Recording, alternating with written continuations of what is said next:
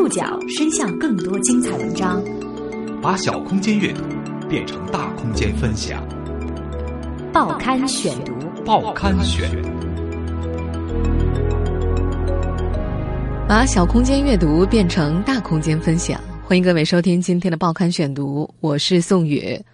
今天为大家选读的文章摘自《南方周末》。不出意外的话，全面二孩政策不久就将正式实施了。这项政策被决策者寄予了调整国家人口结构、实现均衡生育的期待。全面二孩政策实施之后，遍布城乡的计生干部们将何去何从呢？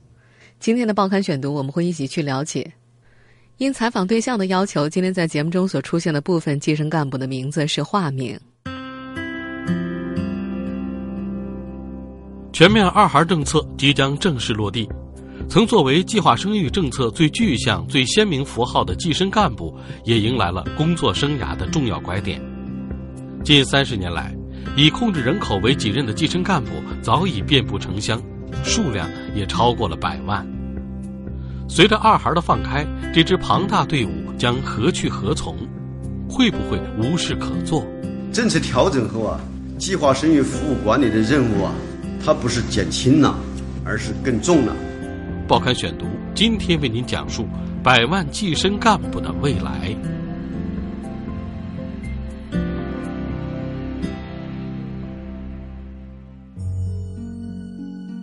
贵州省某县级市街道办事处计生干部王慧这一年都在忙活。今年他们的工作要求之一是保证五万多人的街道不超过十个人超生。不过，二孩政策放开之后，将会改变超生的定义。根据国家卫计委预测，全面二孩实施之后，可以生育二孩的目标人群将会新增九千多万。王慧想象不出来，明年他们要签的计划生育责任书上的指标会是个什么样子。不只是育龄夫妇，计生干部们也想确定，二孩政策实施之后，《人口与计划生育法》以及其配套法规修订实施前，双方都不是独生子女的夫妇，在生育第二个孩子的时候，到底符不符合要求？较早向媒体表态的是湖南省卫计委党组书记、副主任詹明，他说：“对这样的情况不做实质性的处理。”话音刚落，国家卫计委基层指导司负责人马上对媒体回应：“各地各部门要维护良好的生育秩序，不得自行其事。修订后的人口与计划生育法实施之日，才是全面二孩政策正式实施之时。”实际上，早在十一月十号国新办的新闻发布会上，国家卫计委副主任王培安就已经做出了类似的表态。大家知道，在人口计划生育法里面是没有这个可以生两孩这个规定的，所以说呢，就是要全国人大呃修订人口与计划生育法和相关的配套实施，然后呢，各地依法组织实施。全国人大修法通过之日。就是这个政策生效之时。过去的三十多年来，作为计划生育政策最具象、最鲜明符号的计生干部，在中国无处不在。从国家到省市县乡都有计生部门，从城市社区居委会到农村人迹罕至的角落，都有计生干部的身影。在我国基层，计生干部们执行着国家人口政策，开罚单。限制超生，而外界也在猜测，全面二孩之后，中国三十年来严格控制人口增长的政策宣告终结了，这是不是意味着计生官员和普通干部会无事可做呢？这不是一个小问题，牵涉的人口数以百万。关于究竟有多少人构成中国的计生大网，国家卫计委副主任王培安在回答媒体记者提问的时候，没有否认百万计生人员的说法。而我们可以查询到的公开数字表明，这个群体相当庞大。第四次全国人口和计划生育系统人事统计公报显示，截止到二零零五年年底，全国计生系统共有五十万名工作人员。除此以外，原国家计生委公布的。国人口发二零零九五号文件上显示，除了上述人员之外，还有大约一百二十万名村级管理员和六百万名村民居民小组长承担村级人口的计生工作。面对计生官员和普通干部会不会无事可做的问题，二零一五年的十一月十号，王培安在新闻发布会上的回答是不会。政策调整后啊，计划生育服务管理的任务啊，我们认为啊，它不是减轻了，而是更重了，内容更丰富了，要求也更高了。因为啊，既要帮助群众生好孩子，又要管控可能出现的风险。需要加强政策的宣传，引导群众负责任、有计划的安排生育；需要更加注重生育的关怀，为群众提供便捷、优质的婚育健康的全程服务；需要做好政策调整前后的计划生育和社会经济政策的衔接，做到政策落地平稳有序。啊，需要加强。出生人口的动态监测，防止出生人口的大幅波动。任务繁重，因此，基层计划生育的网络队伍只能够加强，不能够削弱。有一位不愿意具名的卫计委官员说：“有很多人说二孩迟迟不放开，是因为计划生育部门怕把自己给解散了，这完全是胡扯八道。解散了也不会开除，他们照样可以去别的部委上班。”全面二孩政策公布之后，引发更多猜测的是数量庞大的基层计生者的去向。贵州某县级市街道办事处的计生干部王慧坦言，二孩新政策意味着街道的计生考核压力可能会减轻，但是他们的工作早就不只是控制人口了，还有整治出生性别比、城市流动人口计划生育、计划生育奖励扶持、独生子女伤残死亡特别扶助等专门项目。此外，王辉还透露，计生干部也同时受到街道办管理，街道的所有中心工作，他们都要参与。在二孩政策正式实施前，控制人口早已不是计生工作者工作的唯一。从二零一三年三月开始实施的大布置改革，合并了卫生和计生系统，这项自上而下的改革，直到今年才初步走完。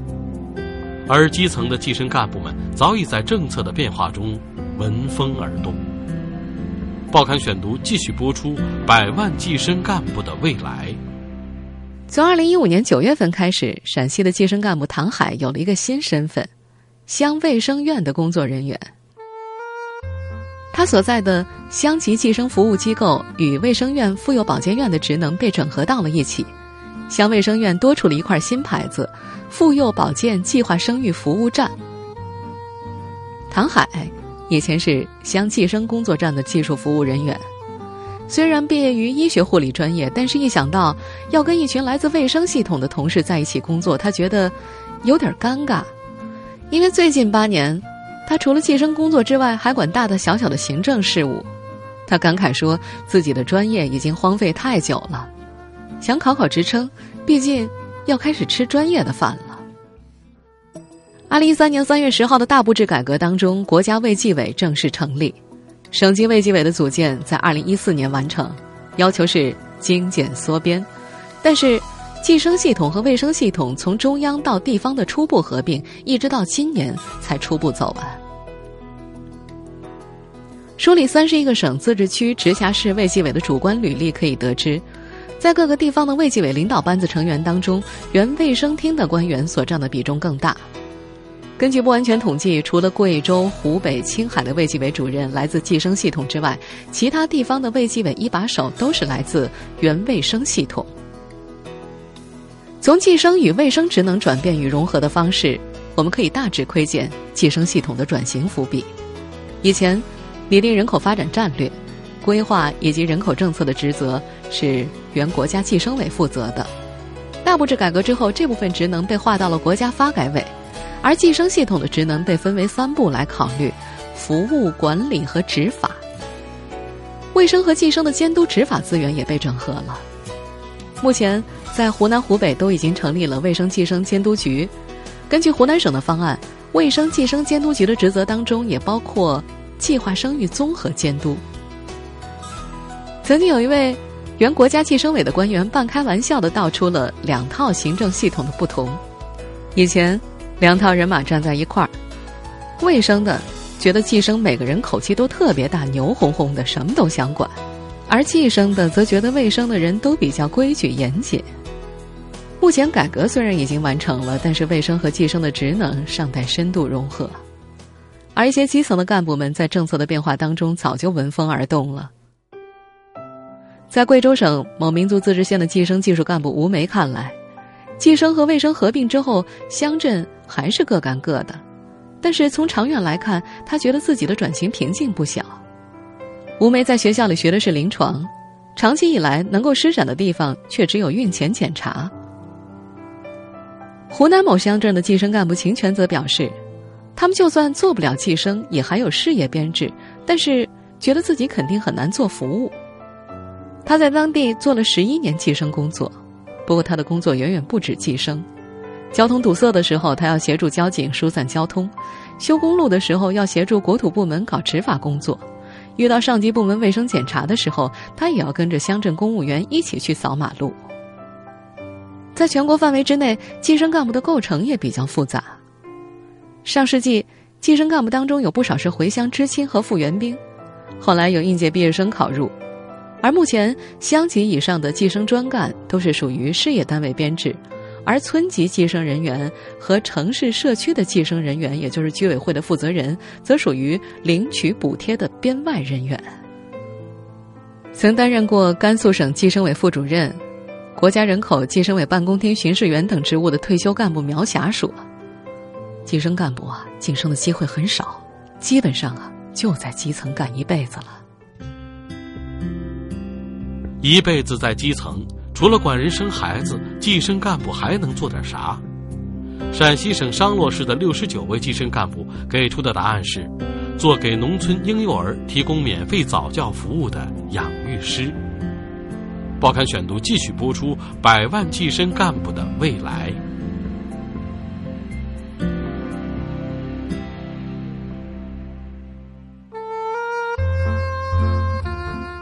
在陕西商洛，这个名为“养育未来”的婴幼儿早期发展项目是由国家卫计委和农村教育行动计划共同推动的。后者主要由陕西师范大学教育实验经济研究所、中国科学院农村政策研究中心、美国斯坦福大学等学校和研究机构的师生组成。他们希望借助六十九个计生干部的腿，跑进最荒僻的乡村，弥补农村对婴幼儿早期发展知识的匮乏。陕西商洛这六十九名经过一周培训的计生干部，带着玩具、教材和绘本，每周三去零到三岁的孩子家中上一堂课，既要给孩子讲故事、唱歌，还要陪孩子们做游戏，也要给家长们上课。这些孩子的父母大多在外地打工，爷爷奶奶又不太重视和婴幼儿的交流，认为孩子只要吃好穿暖就行了。次出现在一位王姓孩子家中的时候，孩子的奶奶冷冷的问商洛市镇安镇计生干部余华建：“你不是计生干部吗？怎么成老师了？”余华建感受到人们对计生干部固有的戒备，他干脆就用上了计生干部特有的软磨硬泡的方式，守着老太太帮他洗了一整桶的衣服。老太太终于同意听一节课试试看。成为养育师之后。商洛市丹凤县的计生干部唐海兰觉得这份工作要比计生工作快乐得多。他喜欢孩子和家长叫自己老师，以及村民们那种友好的眼神。国家卫计委培训中心主任蔡建华曾经向媒体透露，如果全国有五千万零到三岁的孩子，那么至少可以有八百万人来做婴幼儿早期发展工作。然而。国家卫计委基层指导司的一位工作人员却透露，让基层的计生干部转型成为养育师的实践，暂时还不是特别高层的决策。数年来，计生干部们与国家人口政策共生，政策水位的上下沉浮成为他们命运的一部分。随着二孩放开。这支三十多年计划生育实施中打造出来的庞大队伍会往何处去？实际上，很多年前，一些具有服务理念的计生官员就开始思考未来出路。报刊选读继续播出：百万计生干部的未来。中国人口福利基金会副秘书长余华介绍，从二零零五年开始，原国家卫计委就开始实施了计划生育优质服务试点，希望改变过去计生工作过分依靠行政措施强力推行的情况。有一些新词也在那一年翩然而至，以人为本、优质服务、生殖健康、知情选择。在那一年，国家建立了六个计划生育优质服务试点，包括辽宁辽阳县、上海卢湾区、江苏盐都县、浙江德清县在内。一九九七年，北京宣武区、天津和平区、南京玄武区、湖南株洲和浏阳也被纳入其中。试点的第一步就是改变基层计生服务站的服务态度，以及重视民众的生殖健康。余华介绍，当时计生干部们被要求不能够再不由分说的让群众节育，而是要向群众讲解各种避孕方法的优缺点，并且根据群众的身体条件指导其科学选用。而在试点之前，普通群众是得不到这些信息的，即使知道，也没有选择权。余华记得当时反对的声音有几种：一是认为管统计的手不能够伸到计生服务站；第二种说法就更普遍了。这么做削弱了行政干预的权威性，更有人忧心忡忡：知情选择，那人口还控制得住吗？这些个试点只是一个很小的切口，却像敲开了核桃一样，敲开了计生部门许多人的想法。如今，这一方式开始在更多的地方被沿用。江苏苏州昆山市的一位张姓退休干部说。当地的计生服务站早在数年前就已经启动了避孕方法的知情选择，而这里的人早就习惯独生子女家庭了，大家因为经济压力等原因都不愿意多生，这也验证了优质服务的支持者的初衷。但是，在西部欠发达省份，计生部门对于知情选择始终举棋不定。贵州某县级市的一位街道计生干部表示。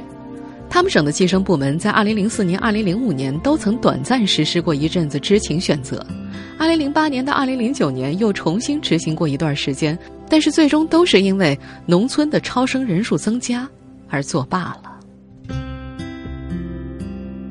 何去何从？这不是一个能简单回答的问题。对于全国数百万级的基层计生干部来说，他们自己的意愿是一个方面，国家高层的决策。对于他们的转型更加重要。报刊选读继续播出：百万计生干部的未来。南京人口管理干部学院教授孙晓明在自己的论文当中指出，中国的人口计生网络经历了两次重大的转型，一次是以一九九五年开始的计生优质服务试点项目为代表。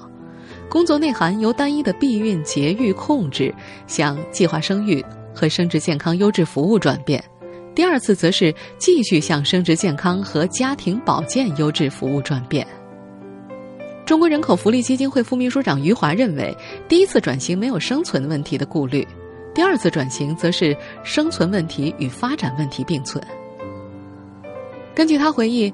在大部制改革之前，计生系统曾经有人提议把人口计生委员会更名为人口与家庭发展委员会，强调对人口和家庭的服务，但是最后没有获得批准。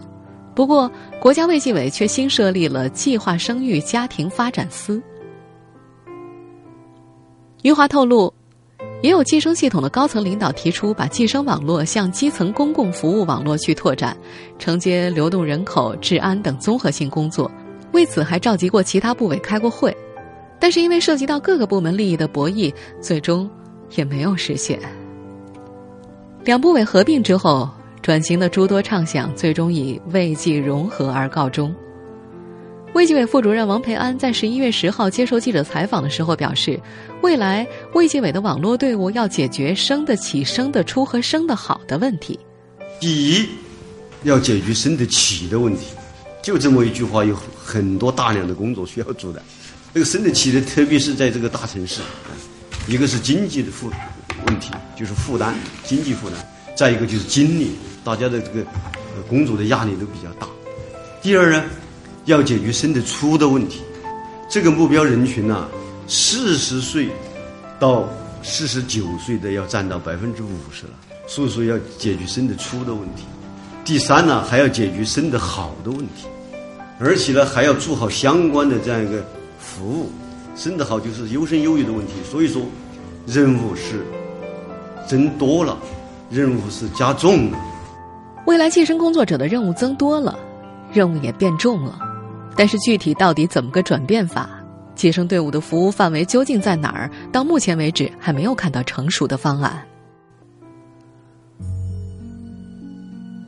在中国人口福利基金会副秘书长余华看来，过去计生系统的队伍一是网络特别健全，二是他的工作性质是主动出击。有的偏远山区的群众可能多少年都见不到一个政府工作人员，但是他们总能看得见计生干部。他觉得未来计生系统的这两个特点，或许将成为这支庞大队伍转型的关键。他举例说，在医务工作者集中精力提供专业医疗服务的同时。计生干部可以发挥动员能力强的优势，去普及健康知识，在社区层面开展健康促进工作。国家卫计委基层指导司的相关工作人员说，未来肯定会做出一些调整。一方面是国家卫计委在顶层设计上会有方向性的指导，二是基层实践。对于全国数百万级的基层计生干部来说，他们自己的意愿是一个方面，国家高层的决策对他们的转型是更加重要。首要问题就是职责怎么来界定。余华指出，随着低生育水平稳定，很多计划生育工作先进地区开始拓展工作内容。卫计委基层指导司的相关工作人员也表示，一些基层的计生干部甚至要帮助计划生育家庭发展生产，申请住房补贴和小额贷款。另外，在目前的基层卫生计生服务机构的合并方式当中，并没有涉及老年人的服务。原国家计生委科技司司长肖少博在考察了瑞典家庭服务中心的经验之后，认为中国的计生工作网络像一块和氏璧，他们正好可以转型为积极应对老龄化家庭服务业务骨干，特别关注计划生育家庭。在中国人口福利基金会副秘书长余华看来。未来的老龄服务单靠民政部门是不行的，要与卫生计生部门协作。毕竟健康是老年服务中最重要的内容。另外，还必须发动家庭的力量。而面向家庭开展活动和服务，原来的计生队伍是有优势的。